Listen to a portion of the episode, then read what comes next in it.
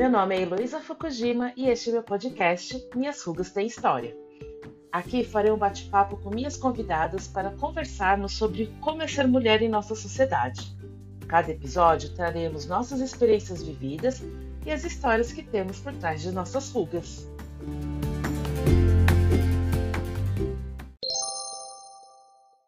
Bom, dia 29 de agosto é o Dia Nacional da Visibilidade Lésbica.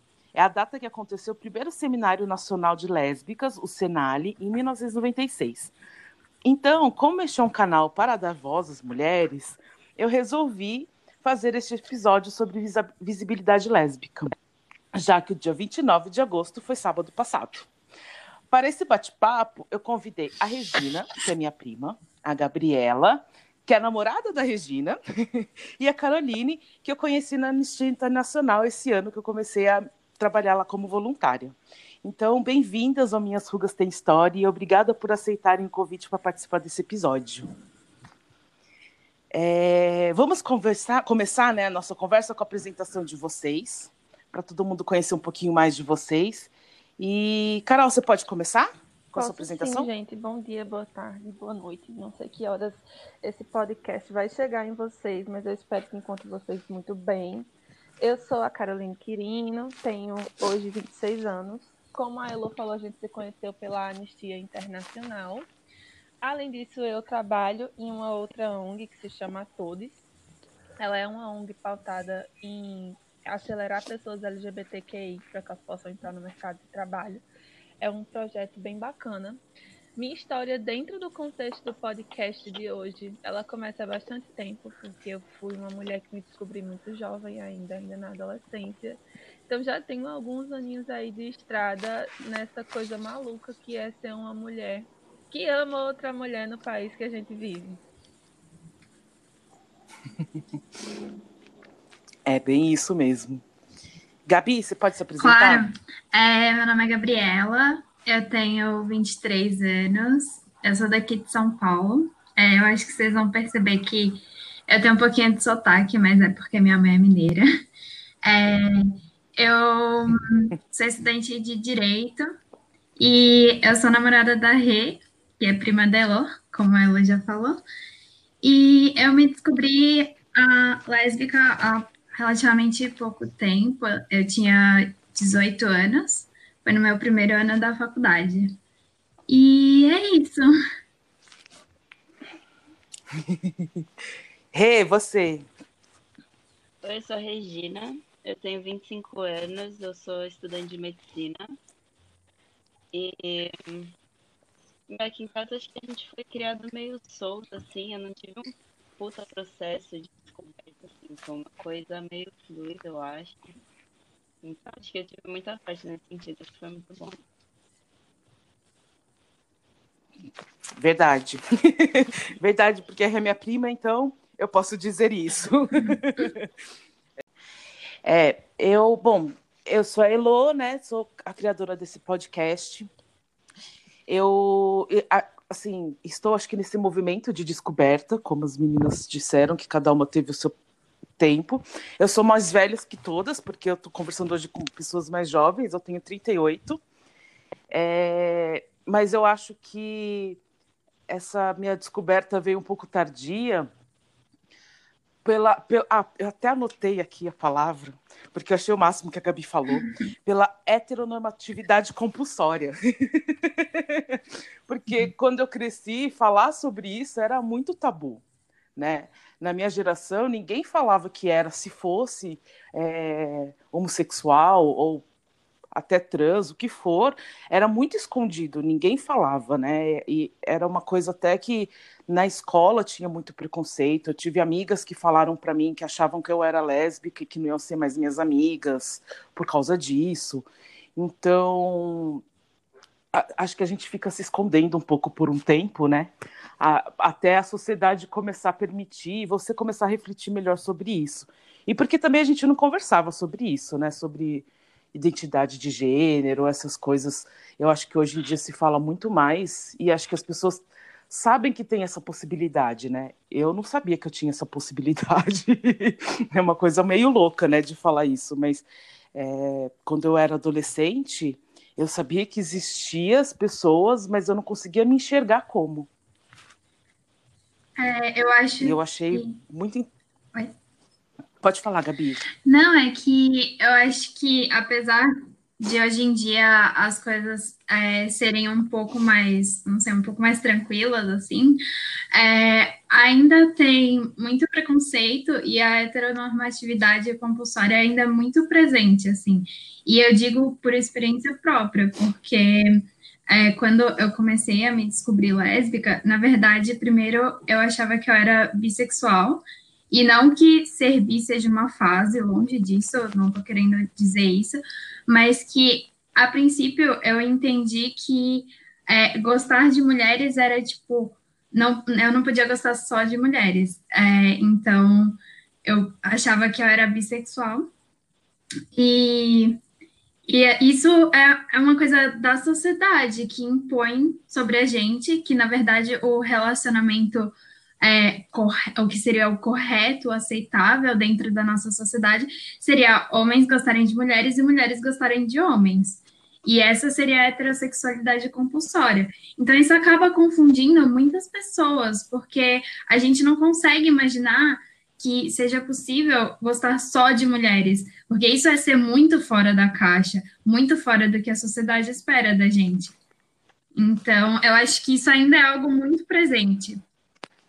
E também acho que pegando um gancho na fala que Gabi trouxe agora, é muito real também, porque é muito fora do, da estrutura de sociedade patriarcal que a gente tem. Uma mulher que ela só se relaciona com mulheres, ela tá olhando na cara da sociedade e tá dizendo, olha, eu não preciso de um homem para nada na minha vida, inclusive se o nada signifique ser bem resolvida no campo do meu relacionamento afetivo. E eu acho que isso é uma das grandes coisas assim que mais machuca essa estrutura heteronormativa e patriarcal, porque é, eu vi, eu vivi uma coisa muito parecida. Eu também inicialmente achei que era bi e para ser sincera, inicialmente foi a, mais por volta dos meus mais ou menos 12, 13 anos de idade. É, eu, eu, quando cresci, não sabia que existia uma diferença entre hétero e não hétero, até porque na cidade que eu nasci e fui criada boa parte da minha infância, gente, não existiam pessoas que se identificavam como homossexuais. Não se falava em homossexualidade. Então, tipo assim, eu nem sabia que existia duas caixinhas diferentes. Dentro desse processo de achar que eu era bi, eu percebia que eu achava que era bi porque eu tinha que é, separar essas questões de gênero, porque não só obrigam a gente a seguir uhum. um gosto, tipo, assim, uma orientação específica, como obrigam a gente a seguir é, categorias de gênero específica. Depois que eu entrei na ONG da Todos, que eu falei para vocês aqui no início, foi que eu entendi que, na verdade, eu nunca fiz essa diferença de gênero. Então, para mim, não importa se a mulher é uma mulher cisgênera, para mim, não importa se a mulher é uma mulher trans, para mim, não importa se o homem é um homem trans depois eu entendi que minha orientação sexual ela não era bissexual, ela era pansexual, porque gênero para mim realmente é algo que indifere. E aí é muito doido perceber isso dentro de um relacionamento lésbico, porque hoje estou há um ano e alguns meses com a minha namorada e passar por esse processo de chegar na porta dela e dizer, olha, então, vamos me redescobrir juntas, foi algo muito interessante. É, eu, eu também acho que eu falo que eu tô me descobrindo porque eu não sei ainda. Eu nunca fiz muita diferença também, Carol. Assim, no, eu, eu, lembro que às vezes as pessoas vinham me perguntar, sei lá, de famosos que viravam, viravam, né? Que eu falo assim, gente, ninguém vira. que ele fala assim, ah, é porque virou, virou gay, não sei o quê. Como que pode? Eu lembro uma vez eu tive uma discussão até com a minha amiga, quando a Daniela Mercury falou que estava namorando uma mulher e tal. E eu falei assim, gente, mas qual que é o problema? É uma pessoa, é pessoa, sabe? Ela gosta da pessoa, independente se é homem, se é mulher. E eu não estou entendendo qual que. Eu, eu não consigo entender essas questões que as pessoas me perguntam, sabe? Porque para mim, você gosta, não, não tem muita diferenciação. Então, eu não, eu não consigo também te falar hoje, porque acho que está muito cedo, se eu sou bi, se eu sou pan, se eu sou lésbica, se eu sou hétero, mas assim, eu acho que é uma, uma coisa que vai gradualmente, né? Com certeza. E assim, eu acho que também existe muito uma pressão dentro das comunidades de que você tem que se entender muito rápido, que esse processo tem que ser cedo, e que se você não sai do seu armário de alguma forma, você tem vergonha ou algo do tipo. E assim, não, gente, cada pessoa tem o seu tempo e o seu processo para entender o, o que é está acontecendo, para entender quais foram é, as lavagens cerebrais que elas sofreram durante esse, esse processo de crescer e de ser estruturado. Tem um determinismo na sociedade, não adianta. A gente cresce ouvindo que o certo é, é, esse jeito, é você ser hétero, é muitas vezes você ser cristã, é você seguir uma carreira, é você casar, você ter filhos, você largar a sua carreira e viver Sim. dentro de casa para sua família e morrer. E, e, não é assim que funciona. É. Até as representatividades, né? A gente não vê muito na TV. Hoje ainda tem, né? Na minha época não tinha nada. Não, não tinha, sei lá, algum casal gay na TV, ou até desenhos, né? Que hoje se discute muito se pode ou não pode passar isso para criança. É, eu fiz um episódio sobre educação sexual e falei, gente, acho que deveria. deveria logo, logo cedo discutir, discutir gênero com criança, para ela, ela entender que existe, né? Sim, faz parte Essa... da vida, é, outra, é normal, assim, né? Outra, é, para saber que existem outras caixinhas, como a Carol disse, não tem só o homem e a mulher, né? Exato. E aí eu queria que vocês contassem também um pouco das histórias que vocês têm, dos relacionamentos lésbicos que vocês tiveram, os preconceitos que vocês presenciaram, os estereótipos que vocês sabem que existem, porque eu acho que é interessante falar, porque como eu tenho a Rê na minha família, às vezes a gente conversa e a gente troca as ideias e assim tem coisas que acho que muitas pessoas não imaginam o que acontece, o que vocês passam, né? Então eu acho que é legal vocês contarem um pouco isso para as pessoas abrirem um pouco a caixinha delas. Então eu, como eu disse, é, eu me descobri lésbica há relativamente pouco tempo, mas eu estive num relacionamento heterossexual durante quatro anos. Então, é, foi, foi um processo bem complicado e no começo, assim, é, quando eu percebi que eu sentia atração por mulheres, um, o, o, meu, na época, namorado, né, ele não via, tipo, como uma ameaça, algo assim, tipo, ameaça, né, tipo, ao relacionamento. Então, eu acabei explorando isso e e, e isso, inclusive, essa questão dele não ver como uma ameaça faz muita parte, tipo, da sociedade machista que a gente vive, né?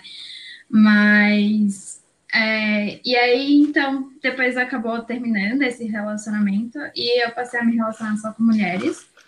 E, e assim, eu, eu tenho um estereótipo que não é tanto o que a sociedade enxerga, tipo, como uma mulher lésbica porque eu, assim, eu sou um, eu pratico mais, não sei se é pratica a palavra, mas feminilidade. É, então, as pessoas acabam não me enxergando como uma mulher lésbica, e é sempre algo que eu preciso falar e expor, de certa forma. Então, acho que nesse sentido eu tenho, um, eu sofro, eu acabo sofrendo menos violência, é, por conta disso, porque na nossa sociedade as mulheres que performam menos feminilidade acabam sofrendo uh, bem mais violência. Mas dentro de relacionamentos é, é, sempre mais complicado, enfim, só de, sei lá, andar na rua de mãos dadas, é, já a gente recebe olhares, né, e às vezes até, tipo, as pessoas falam coisas, comentam, e, enfim, é sempre uma, uma exposição, assim, eu me sinto sempre meio exposta, de certa forma, é, com medo, né, de sofrer algum tipo de violência. Imagino... Mas pessoas que vocês não conhecem. Sim, sim. Falam com vocês. Sim, pessoas totalmente desconhecidas, aleatórias, assim, na rua ou em uma festa. É, é muito comum os homens quererem é, se enfiar no meio, né? E é bem desagradável, bem desagradável. Enfim, eu imagino que as meninas também tenham algumas experiências semelhantes.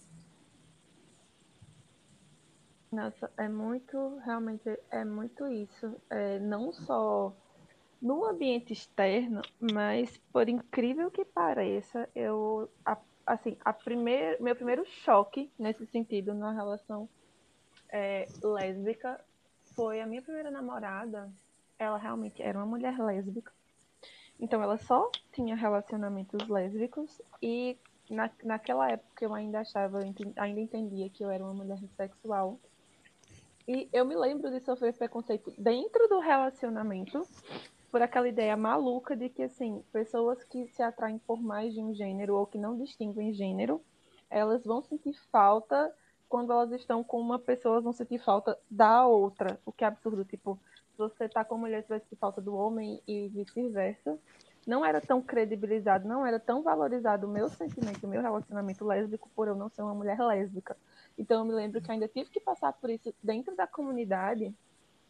E o que é mais maluco é que, assim, as pessoas do, do lado de fora da sua intimidade, elas não vão distinguir se são duas mulheres lésbicas, se é uma mulher lésbica, uma mulher bissexual, se é uma mulher lésbica, uma mulher pansexual. Elas não vão elas não vão definir se você vai sofrer preconceito do mesmo jeitinho. Então você vai sair, vai ter um cara que vai abordar você na festa com a sua namorada e vai dizer: "É tua namorada? Me prova, dá um beijo". Porque a gente ainda sofre a questão do fetichismo. O relacionamento lésbico, ele é muito pautado em fetichismo, principalmente quando as duas mulheres elas performam muito esse papel dessa feminilidade que a sociedade entende como algo feminino. Então, tipo assim, é do tipo de coisa que, se você não é uma mulher tão feminina, pode, pode se preparar para em algum momento se deparar com um, uma reação mais violenta, com uma reação de repulsa, com uma pessoa que vai agarrar no seu braço e que não vai entender que você não quer, que você não gosta, que não foi uma questão de você não ter tido um homem que foi homem o certo com você. Sempre tem essa ideia muito errada de que você não gosta da sua parceira porque você gosta da sua parceira. Isso sempre tem que ter a ver, de alguma forma, de alguma maneira, com algo que algum homem ou te fez ou deixou de fazer contigo. E, e isso, por si só, é uma violência, porque a gente ainda é tido como uma Wikipédia ambulante. As pessoas se sentem no direito de sentar e começar a te fazer mil perguntas super invasivas, que não é sobre só, ai, como é? E como você descobriu? Não, é, é perguntas assim, gente. Eu já passei pela situação de nem conhecer a pessoa perguntar, e a pessoa perguntar, e como é o sexo? E eu, hã? Oi, Nossa. Tá, tudo bom? Qual é o seu nome? Já ouviu falar em sexóloga? Não é o meu, não é a minha profissão. Sabe? Então, acho que é muito isso, acho que são muito mais cenas que eu vivi, eu não, graças a Deus ou a Deus, ou quem quer que seja que está lá por cima, eu nunca passei por uma situação de violência comigo em relação a isso, mas todas as minhas amigas que já têm relacionamentos lésbicos já passaram, o que é muito absurdo. E, enfim, acho que é um pouquinho realidade. É, é, é muito comum, né? Assim, é, eu acho que a violência que vocês estão falando é muito comum e uh, a, a gente não imagina o, o, tão comum que é isso, que nem você falou. Eu adorei o Wikipedia ambulante, que as pessoas querem perguntar, querem saber, querem... e você, gente, é, é, é uma coisa tão íntima que às vezes você não fala nem para sua amiga algumas coisas, né, que você conhece há anos e vai ter que falar para um estranho. E assim, não necessariamente a gente é, eu... a resposta. Não é porque eu tenho um relacionamento lésbico que eu vou saber todas as perguntas e eu vou saber todas as questões que envolvem o universo de um relacionamento lésbico, sabe? Às vezes nem eu sei. E você meio que entra naquela síndrome Sim. do impostor, porque você pensa, poxa, como assim eu não sei isso? E, gente, tá tudo bem, ninguém, ninguém, mesmo que aquela seja a sua, seja a sua vivência, vai saber de tudo 100% o tempo todo. É, e, e, nem, e nem precisa, e também a gente nem precisa estar tá na obrigação Tipo, não existe essa obrigação da gente é, tirar essas dúvidas das pessoas. Tipo, é o que você falou, a gente não é uma Wikipédia ambulante. É, eu acho que muita gente pergunta por curiosidade, mesmo porque quer entender, mas eu acho que tem muita gente que pergunta para ofender mesmo, assim, sabe? Para instigar, para que você fale alguma coisa para ele falar, tá vendo? foi, que nem vocês falaram, ah, porque é, foi o homem que você transou que você não gostou. Eu já ouvi muito isso, né? Que é por causa de você nunca pegou um homem de verdade. Sim. E eu falo, gente, o que, que é um homem de verdade, Não, né? É aquela ideia maluca de estruturas sociais patriarcais. Se não tem um homem na sua vida, ou é, ou é porque os homens que passaram fizeram algo errado, ou é porque você ainda não deu uma chance. Porque na nossa sociedade é inimaginável uma mulher que não tenha um homem na vida dela. Meu Deus, que crime. Sim. É. E, e, é engraçado, vocês falaram isso, eu lembrei de um, de um dia que eu estava num bar conversando com os amigos, eu nem lembro qual que foi o assunto que a gente estava conversando, mas é, aí eu comentei, falei assim, ah, eu acho que eu sou bi e tal, tô, tô, tô, tentando descobrir, mas no momento eu acho que, que é isso, né? Aí foi muito engraçado, a mesa tinha homens e mulheres e o comportamento deles mudou automaticamente. Os homens, alguns nunca tinham olhado para mim naquele momento, acho que a, apareceu uma luz para eles, falando: Nossa, eu posso transar com ela e com outra mulher ao mesmo tempo. Aí eles começaram a dar em cima de mim. E as mulheres tinham uma que eu tinha viajado com, com ela, né? Viajado há pouco tempo e todos que estavam na mesa sabiam. E, ela, e a gente tinha contado para eles que a gente era no carnaval, então a gente bebeu, a gente acordou bêbada, sabe aquelas coisas assim, dormimos na, na, na mesma cama, não sei o quê. Instantaneamente essa menina virou e falou assim: É, não, eu viajei com a Elo, fiquei, é, fiquei pelada, tudo, mas tipo, não aconteceu nada. Né? E aí eu virei, eu, assim, sabe quando eu falo assim, eu, eu falei, será que eu começo essa discussão ou não? Eu fico quieto. Porque assim, gente, independente da pessoa que está comigo, pode ser um homem ou uma mulher, não é porque ela tá pelada na minha frente que eu vou agarrar, uhum. né? Assim, eu acho que tem que ter um, uma relação, alguma coisa para você se sentir à vontade, querer alguma coisa com aquela pessoa. Mas ela na hora teve que se justificar, sabe? Como se, ah, não aconteceu nada. Falei, gente, não ia acontecer nada mesmo, a gente é amiga, sabe? Uma coisa não tem nada a ver com a outra. Então, foi uma situação muito estranha, tanto que eu falei, ah, acho que eu não vou começar mais a falar isso, sabe, na, nas mesas. E eu gero muita muita polêmica, assim, quando eu falo sobre isso. Então eu falo assim, ah, acho que eu vou começar a ficar mais quieta, né? Não vou ficar conversando. Porque aí começam essas perguntas meio estranhas, assim. Ela falou de, ah, quando ela falou alguma coisa, tipo, os caras começaram a olhar mais, pensar, coisa nada a ver, tipo... É o que a Carol também tinha falado dessa fetichização, assim, sei lá, você tá na festa, você tá com uma menina, assim, vira e mexe, aparece um cara do nada, aleatório, você nunca viu na vida. Oi, eu posso participar? Pra quê? Sabe? É, é, é uma coisa muito, muito invasiva, né? E, tipo, a pessoa nunca tinha. Sim, é uma, é uma violência, é uma forma de violência.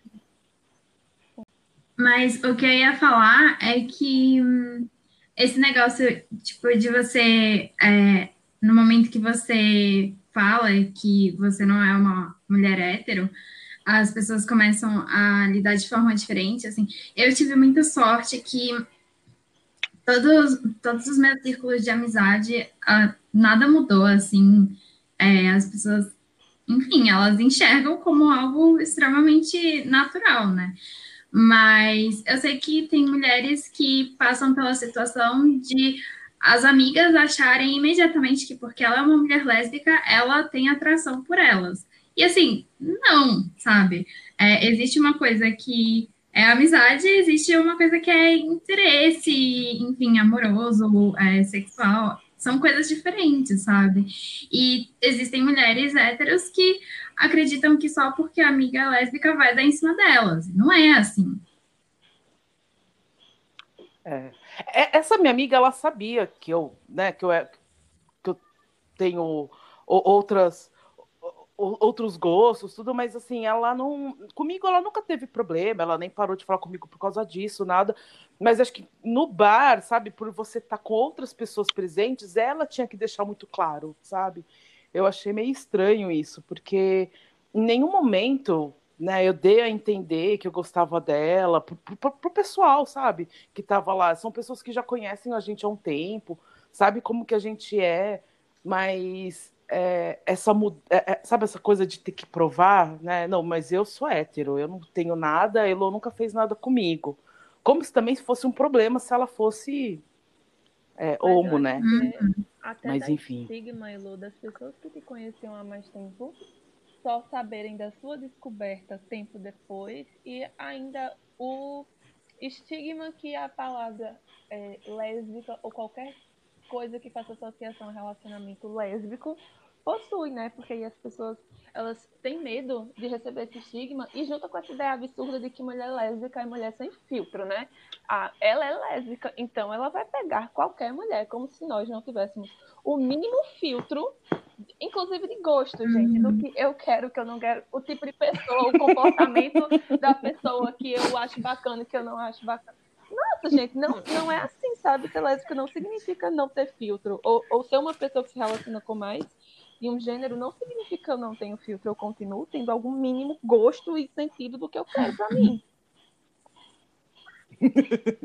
É, né? Acho que todo mundo tem isso, né? E, e, acho que o que você falou, Carol, as pessoas acham que você vira um, sei lá, um que pega qualquer um, que quer qualquer coisa. Ai, e, e, não é bem assim, né? Inclusive, me lembrou algo. Eu não sei sobre você ou se as meninas já passaram por isso, mas como eu me descobri muito novinha e assim, eu sempre como eu realmente não sabia que existia assim uma distinção ainda quanto muito nova, foi uma coisa que eu naturalmente falei com as minhas amigas.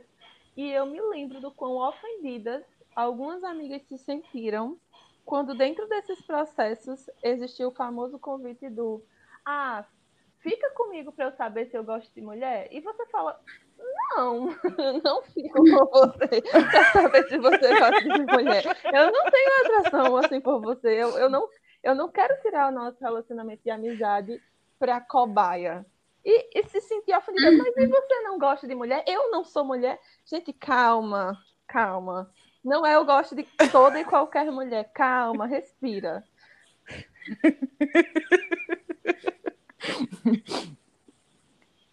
Gente, é, é uma coisa muito estranha isso, né? Acho que eu nunca ouvi isso falar de que alguém quer usar como cobaia mesmo. Deixa eu ver se eu gosto. Olha, aqui, por incrível que pareça, gente, eu hoje, eu, na verdade, desde novinha, assim, eu moro em Natal, não, apesar de não ser daqui. E assim, eu não sei aí para baixo do país como funciona, mas por aqui isso é algo assim, muito, muito normal, muito comum as meninas quererem é, ter, essa noção com pessoas que elas confiam, sabe, com amigas, porque se sente mais confortável e etc. E eu entendo, só que assim, é muito injusto colocar a gente nesse local, sabe? Porque e se acontece um apego? E se a pessoa se apaixona e a outra não gostou? Imagina só, sabe? Eu acho uma coisa um pouco uhum. egoísta e no mínimo sem noção. Sim. É, eu acho meio estranho, porque assim, para você saber se você gosta, não pode ser assim aleatório também, né, gente? Assim, uhum. pegar qualquer pessoa e falar, ah, vou beijar essa mulher só para ver se eu gosto. Não, por isso que eu acho estranho falar isso, de pegar, ah, deixa eu experimentar com você só porque você gosta, mas ela também tem que gostar, né? Não é só você isso, que tem que gente. gostar. E, mas volta para aquela história maluca do se você gosta de mulher, significa que você gosta de qualquer mulher, absolutamente todas as mulheres, sabe?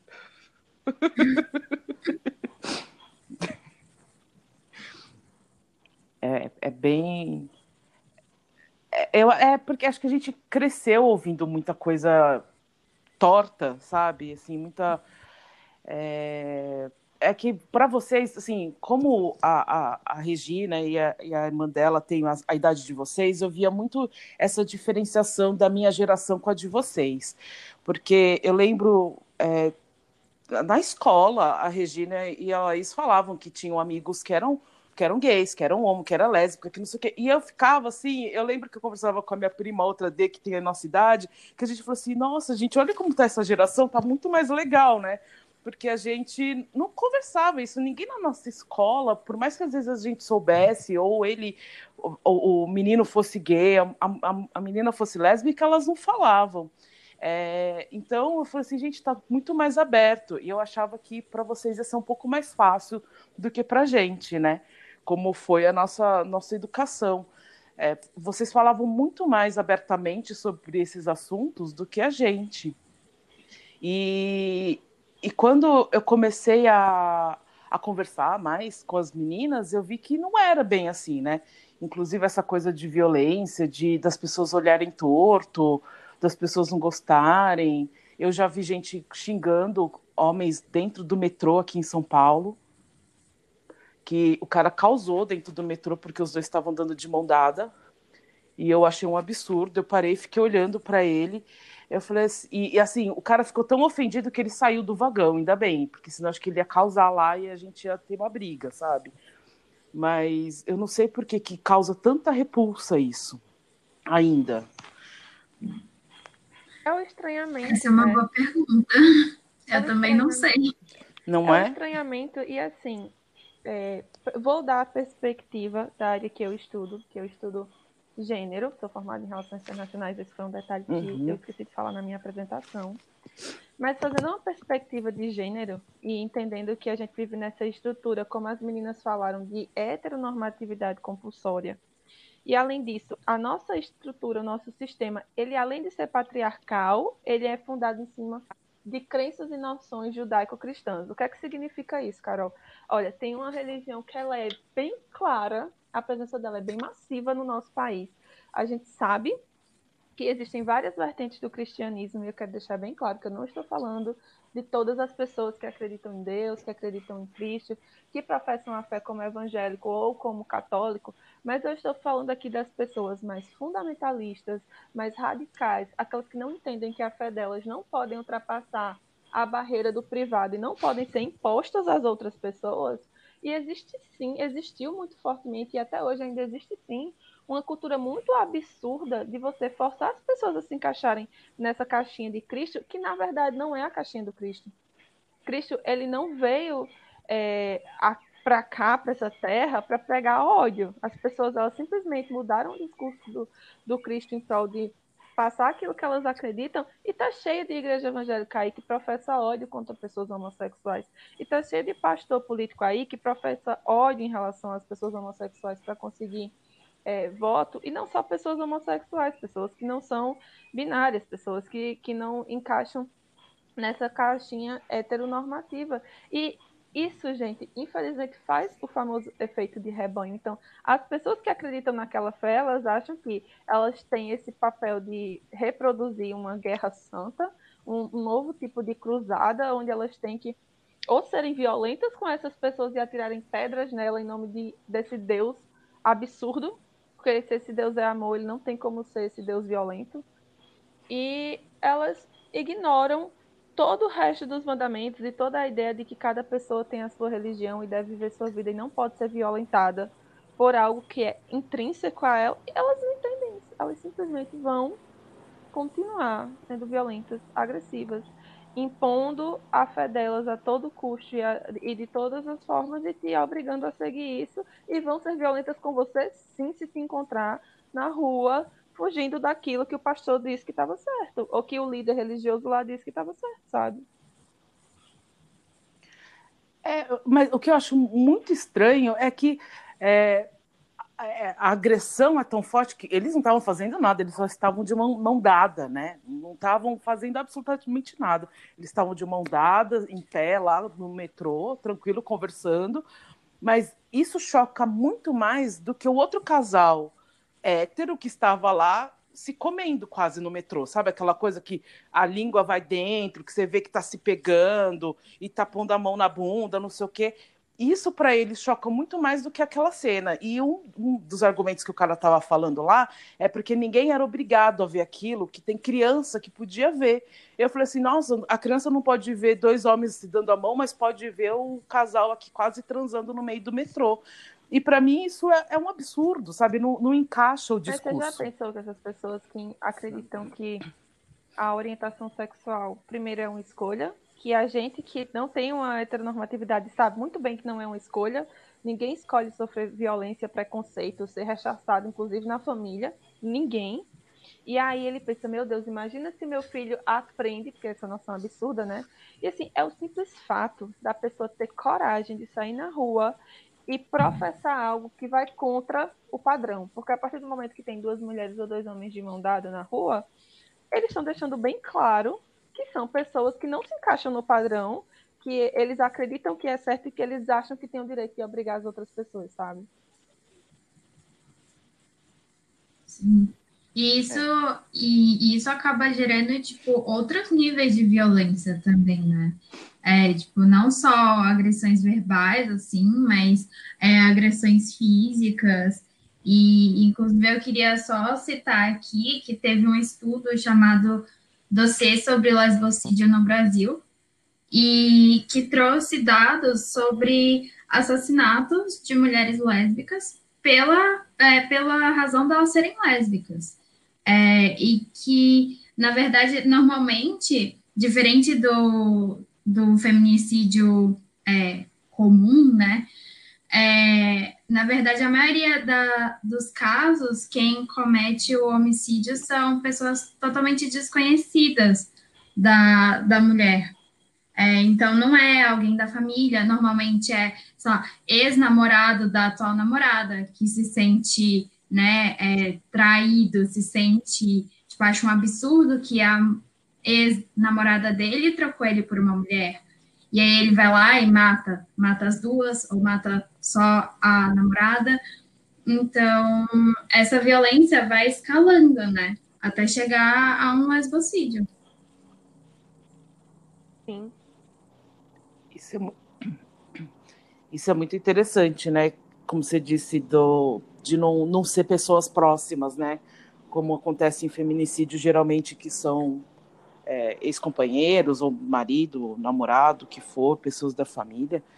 E, e, é muito louco, né? Imaginar que alguém de fora da sua vida que nem te conhece, como vocês dizem, vocês andam na rua, pessoas aleatórias que vocês nunca viram na vida, se sente no direito de agredir, de violentar e até de matar. Sim. Né? É uma coisa muito muito complicada, muito complexa, acho, de, de conseguir entender.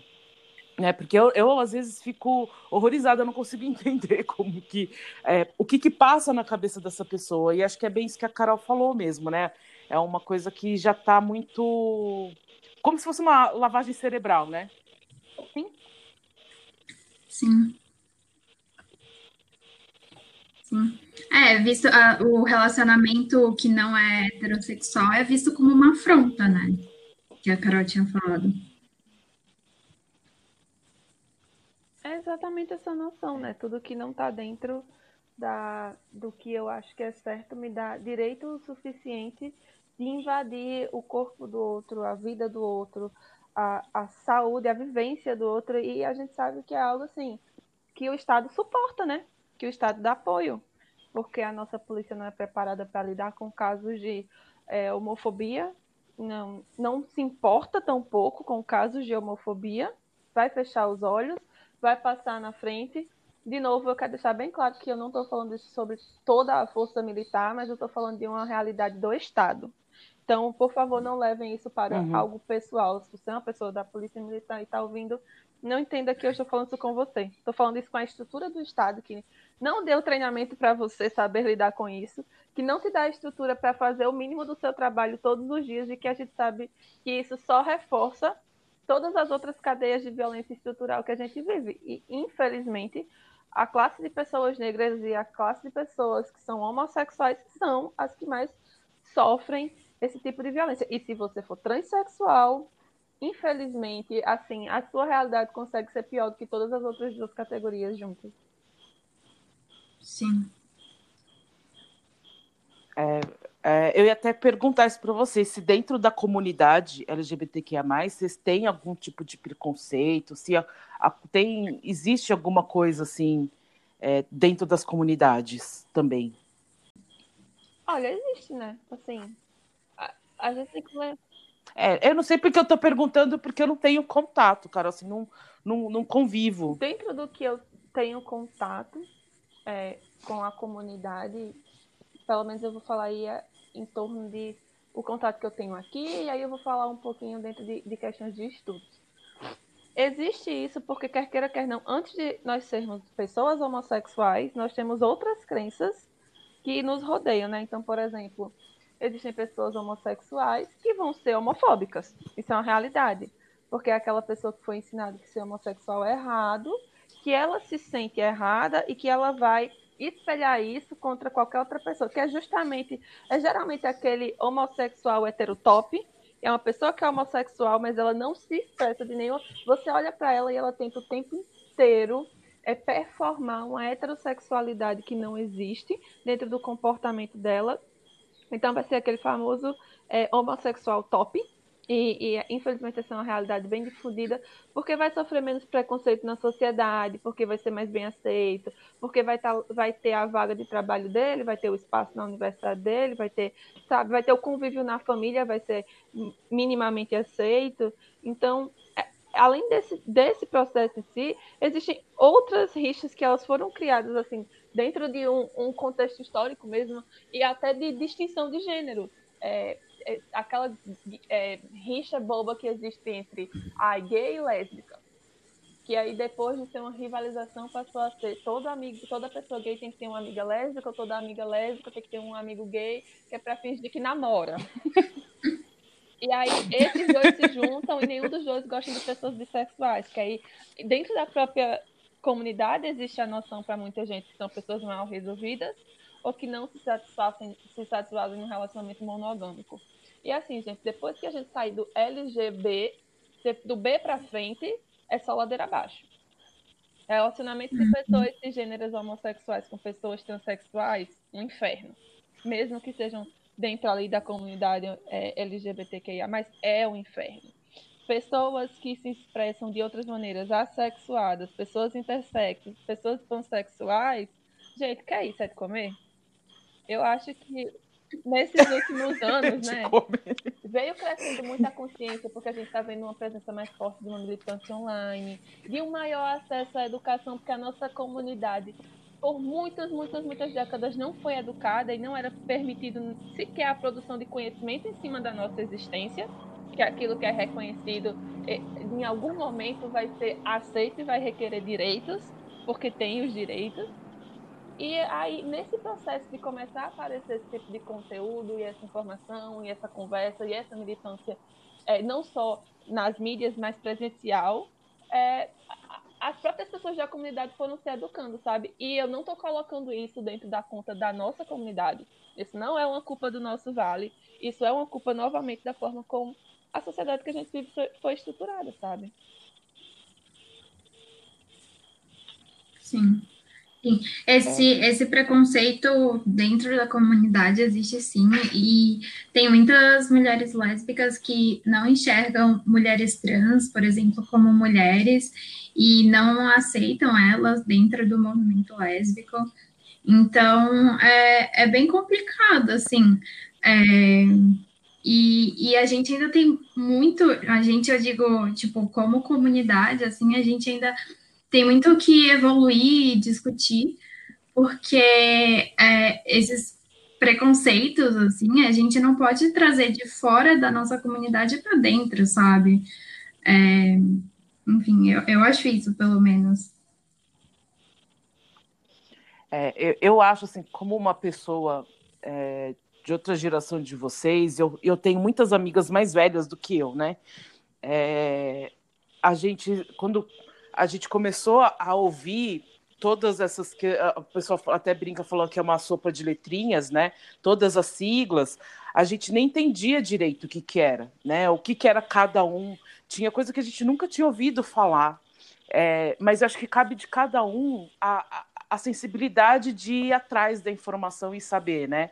O que que significa, o que que é, o, o, o, o modo de tratar, né? Até hoje é, eu, eu vou falar porque eu tenho mesmo essa dificuldade de chamar de todos, de falar, é, porque sai automático, né? É, quando você, às vezes eu fico falando assim, ah, quando a, a, a, assim, ah, não, eu entendo que que nem é a Pablo Vitar, né? Mas quando você tem uma pessoa próxima de você, uma coisa é você falar de, um, de uma pessoa que você nunca conversa com ela diariamente, mas quando você está próxima da pessoa, que você tem um convívio diário, na hora que você vê um nome masculino, você automaticamente já coloca o artigo, o, o, o que for, tudo no, no masculino. E até você desconstruir isso na sua cabeça e entender que não é o masculino, demora um pouco. E acho que as pessoas que têm essa preocupação ficam meio constrangidas e não sabem muito bem como falar, sabe? Assim, de, de como denominar as pessoas e como tratar, porque é, a, gente não viveu isso, né? Na nossa época só tinha o homem e a mulher, a gente não tinha muita distinção. É, então é muita informação que a gente tem que desconstruir e acho que é uma coisa que aos poucos a gente vai vai conseguindo, né? Então, conforme você vai convivendo também com as pessoas, acho que isso fica muito mais fácil. É, você já vai automaticamente tirando né, essas coisas que, que, que foi construída na sua cabeça. E, mas eu acho que ainda muita gente ignora isso, né? E não tem interesse em saber. E aí por isso que também tem muito, muito, muita confusão. E, e eu, eu, sempre converso com as pessoas e pergunto, né?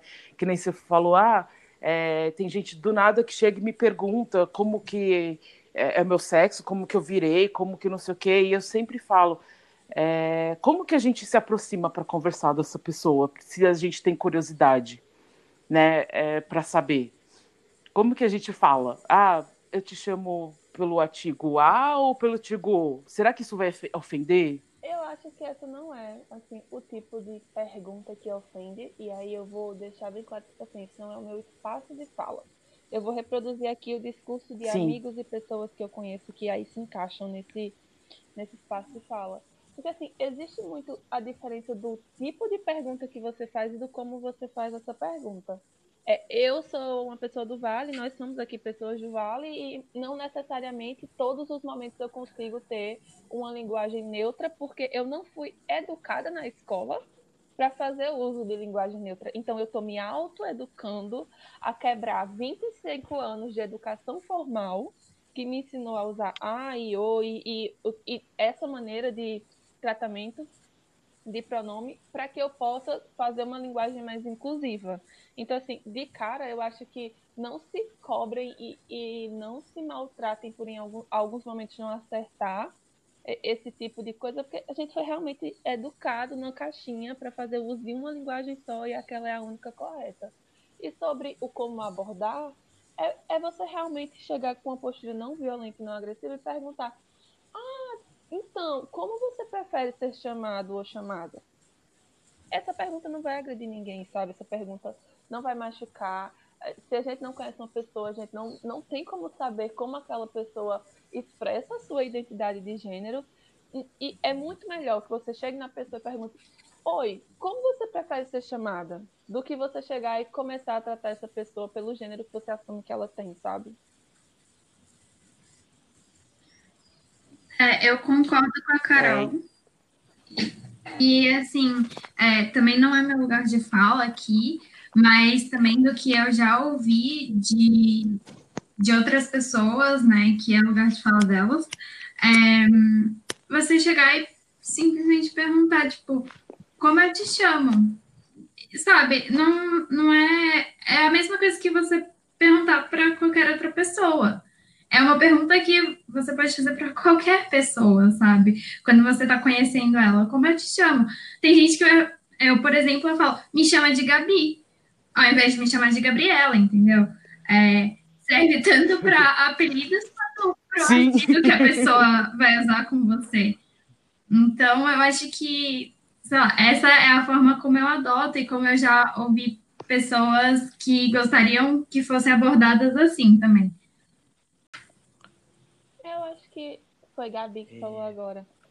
É, eu acho que o que a Gabi falou é muito por aí mesmo. É, a gente não tem a obrigação de educar é, as pessoas, como a gente já falou em outros momentos, mas eu também acredito, acho que é uma coisa que eu ainda não coloquei, eu acredito que a gente que é da comunidade sofre todos os preconceitos, todos os possíveis preconceitos que uma pessoa homossexual pode sofrer, não tem a obrigação de educar, mas ainda, se você tem a condição emocional, psicológica, o tempo e a paciência de desmistificar alguns tipos de preconceito que as pessoas têm, e se isso não for ser para você algo agressivo ou invasivo, eu acho super importante que você o faça, independente, sabe? Se aquilo não está te colocando numa situação de perigo físico ou de dano emocional, faça, porque só pela educação. E assim, só vai ser realmente através da educação que a gente vai conseguir mudar essa estrutura que a gente tem, essa estrutura que a gente vive. E para que as pessoas que não são da comunidade também absorvam a ideia de que a gente não tem essa obrigação de educar as pessoas e que elas precisam começar não só a pesquisar por elas mesmas, mas como inserir isso dentro dos, dos, dos sistemas de ensino básico, sabe? Já passou essa, esse discurso do, olha, vai, meu filho vai virar gay. Não é isso, gente. Não é ensinar uma criança a ser gay. É mostrar que existem outras possibilidades que não é ser hétero. É mostrar que existem outras possibilidades que não é menina cisgênero, menino cisgênero. Até para que essas crianças possam crescer aprendendo respeito. Sabe? Aprendendo a não ser violenta. Sim, eu acho que é o mais importante. Super. Sim. Né? E é, é bizarra essa ideia de que alguém vai aprender a ser homossexual, assim, porque se a gente realmente aprendesse, todas nós aqui seríamos hétero, né? Porque é o que a sociedade ensina. Então, Verdade. Não faz o menor sentido é, esse discurso. Essa essa coisa de virar, né? Quando a pessoa fala virar, eu falei, gente, ninguém vira, assim, não é que você acorda um dia e fala, nossa, agora eu sou, né? Eu, eu, eu, não consigo nem explicar isso para as pessoas, né? Às vezes as pessoas vêm perguntar, mas eu falei, como vocês disseram, a gente não tem obrigação de ficar explicando, de saber tudo, mas acho que as pessoas têm que parar com essa ideia de que a pessoa vai virar, né? Que você é uma coisa, vai virar outra, né? Que é uma coisa que que vem com você, assim, é, um, é, é uma característica sua, né? Do mesmo jeito que você tem cabelo preto, cabelo loiro, cabelo enrolado, caracolado, é uma característica sua que você não vai virar, né? Não é porque te educaram, te falaram, mas eu acho que a, a educação vale muito mais pelo respeito, como a Carol disse, porque você vai entender que existem outros, outros tipos, vários tipos, que às vezes não é o seu, mas você tem que respeitar do mesmo jeito, né? Eu acho que isso é o mais importante. Sim. Do respeito. Aí eu, eu lembrei, eu lembrei o que, que eu ia perguntar para vocês, que é, é uma pergunta muito de hétero, assim. É porque quando a gente conversa com um homo, pode ser a lésbica ou homossexual, homem ou gay, eles, é, a gente na conversa, às vezes, ele, no meio da conversa, do nada, ele, não, porque eu sou gay, não, porque, e às vezes eu fico pensando, por que que tem que afirmar isso, né? Porque eu não, eu não converso com as pessoas e falo no meio da conversa, ah, não, porque eu sou bi, ou, ou ah, porque eu sou hétero, né? Às vezes eu fico pensando, será que é, é justamente por esse preconceito que existe, que a pessoa tem que afirmar ou tem que falar em algum momento? É, falar que, tipo, na sociedade tem uma tendência à anulação dessas pessoas, né? Tipo, as pessoas vão assumir que você é hétero sempre. E aí acho que tem muita gente que, principalmente quem está mais dentro de um padrão heteronormativo, né? Que as pessoas vão assumir sempre que é hétero, quase. E aí eu acho que tem um pouco mais forte, não necessariamente uma necessidade, mas é, de sentir que às vezes precisa para não ser anulado nesse sentido.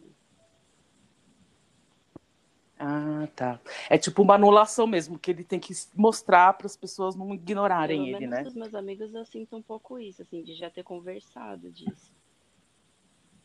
E às vezes a, a pessoa ela é do vale, né? Mas a, a pessoa que está conversando ali com ela não sabe. E de repente começa a soltar assim aquele festival de discursos vindos diretamente de Chernobyl. E você precisa Sim você, não precisa a obrigação de dizer, moço, peraí, é, você fez uma curva um pouco errado, deixa eu tentar te orientar, e você precisa afirmar que aquela é sua vivência para você ter o mínimo de validação para falar sobre aquele assunto em alguns lugares, sabe? Para poder dizer, olha, você não me considera, você não me, não me acha uma pessoa bacana, uma pessoa correta. É, olha, eu tenho essa orientação sexual aqui, Tá vendo que eu sou contrário de tudo isso que ensinaram para você? Porque existe uma mitologia do homossexual, né? Da homossexualidade. Para cada letra vai ter uma mitologia ali de comportamento e que assim até dentro disso a gente tem que performar papéis obrigatórios de gênero. O gay ele tem que ser obrigatoriamente caricato, feminino e engraçado, senão ele não é gay. E tem que ter uma amiga tem que ser é, super feminino. É hétero pra ele vestir como uma Barbie, senão ele não é um gay. A lésbica, ela vai ter que usar um postetão, sabe? Ela vai ter que andar numa moto e esse tipo de coisa. então ela não é uma mulher lésbica. Então, existem essas mitologias dentro do que as pessoas entendem que a pessoa homossexual tem que ser. E às vezes é isso mesmo, a gente tá numa roda e a gente é obrigado a olhar assim e dizer: amado, quê? Ou amada, quê? Sabe? Então, é, é meio que a necessidade de se posicionar, porque se você não se posiciona, você é colocada num lugar horrível. Sim. E eu acho que, além disso, é, a gente também se, se posiciona e se afirma como é, lésbicas em determinados ambientes como uma forma também de ocupar esses espaços, sabe? De mostrar que a gente está ali, está ocupando. É, assim, eu sempre fiz questão de, de me afirmar como lésbica, inclusive no ambiente de trabalho. E eu já tive uma colega que veio me falar: olha, eu fiquei muito feliz que você é assumida, inclusive no ambiente de trabalho, porque eu nunca tinha visto uma mulher lésbica num escritório de advocacia. E assim, a gente está lá, a gente existe e a gente está ocupando esses espaços. E é importante, muitas vezes, para outras pessoas é, enxergarem isso. Então, também é uma forma de ocupação de espaço, eu acho. Com certeza. É, eu, eu percebo muito que acho que é para não só ocupar o espaço, mas para as pessoas também verem que tem pessoas ao seu redor que são assim, né? Delas de, de, que elas convivem diariamente com essas pessoas, né? E que às vezes as pessoas não, não, não, não falam abertamente por causa do preconceito mesmo. Eu acredito que tem áreas profissionais que isso deve ser um preconceito muito maior do que outras, né? É, mas eu acho que é, você vê que isso é uma coisa normal, começa a ajudar melhor as pessoas a desconstruírem isso, porque às vezes eu fico pensando, é muito louco uma pessoa te julgar pela sua sexualidade, que é uma coisa tão íntima sua, que não deveria ser debatido assim, sabe? Não, na verdade, eu acho que tem coisas piores das pessoas que as pessoas não julgam, não acham que é ruim, né? Tipo, o caráter dela, ou algo, mas a sexualidade a gente precisa saber, porque senão é, a gente já começa a julgar só pela sexualidade dela, né? Sem saber isso. se ela é mau caráter, se ela não é, né? Eu acho, eu falei uma, eu acho que tem uma coisa muito louca isso. Tem gente que vê a sexualidade como interpreta umas coisas como se fosse um desvio de caráter mesmo. Que não tem nada a ver, né? Isso. E é muito louco também, eu não sei se foi a Gabi, se foi a Carol que falou, que tipo, ah, você fala é, que meio que ajuda a pessoa a desconstruir, porque tem muita gente que eu vejo que, sei lá, a partir do momento que eu falo assim, ah, sou lésbica, namoro uma mulher, a pessoa começa a alterar a percepção que ela tem de mim. Eu sou exatamente a mesma pessoa que estava lá desde o começo, entendeu? E eu acho isso muito doido também, que acho que a gente precisa bater um pouco para a pessoa parar de fazer isso. Nossa, sim. Sim, sim. sim. Acho que se eu tiver que deixar uma mensagem final para você que é uma pessoa que está aí na caixinha da heterossexualidade, da normatividade, eu não te odeio, a gente não precisa ser inimigos. Você pode abrir os seus ouvidos para entender quem eu sou, como a minha comunidade funciona. Você, vai, você pode perceber que a gente não precisa da violência ou do julgamento e que no final, se a gente tirar assim, todas as nossas crenças que a gente veste todos os dias, vai ser o mesmo corpinho funcionando, com os mesmos órgãos dentro, com os mesmos anseios, as mesmas necessidades, as mesmas felicidades, as mesmas dores. Então a gente não precisa nem tem que alimentar uma rixa que não é nossa, que não foi criada para a gente, sabe? A gente está crescendo e está indo para um processo muito bonito em termos de sociedade, que é muito ralado, mas eu tenho certeza que a gente consegue chegar lá. E se você é uma pessoa da comunidade, de alguma forma você está se sentindo reprimido, ou triste, ou violentado, respire fundo. Já foi pior e a gente está trabalhando para que seja algo melhor. Não se pressione, você não é obrigado a cumprir o tempo, nem a expectativa, nem a necessidade de ninguém que não seja você. Então, se ame, se priorize, se proteja e se valorize, porque você vale muito para muita gente que está aí fora.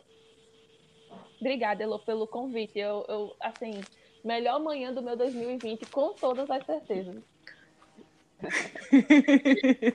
eu tô adorando conversar com vocês, é muito bom.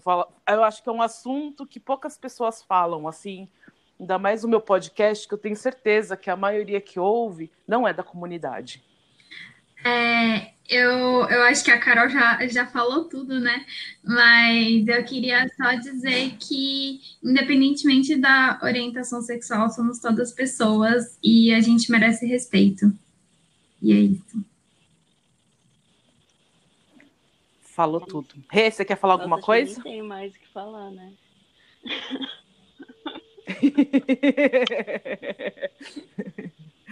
então eu quero agradecer muito que vocês aceitaram o convite para conversar. Eu que agradeço. É, eu fiquei muito feliz. eu fiquei muito feliz, porque acho que é um assunto que deve ser falado sempre. E, e é isso, meninas. Muito obrigada mesmo. Obrigada pelo convite, Alô. Foi ótimo. E as meninas também, que fizeram esse papo maravilhoso. Sim, obrigada, Carol. Obrigada, Rê. Obrigada, Elô. Foi ótimo.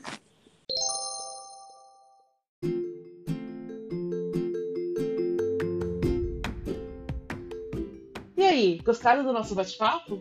Se identificaram com as nossas rugas ou esse episódio não tem nada a ver com as suas experiências? Vai lá no Instagram do Minhas Rugas Tem História e me conte. Estou muito curiosa para ouvir essas histórias.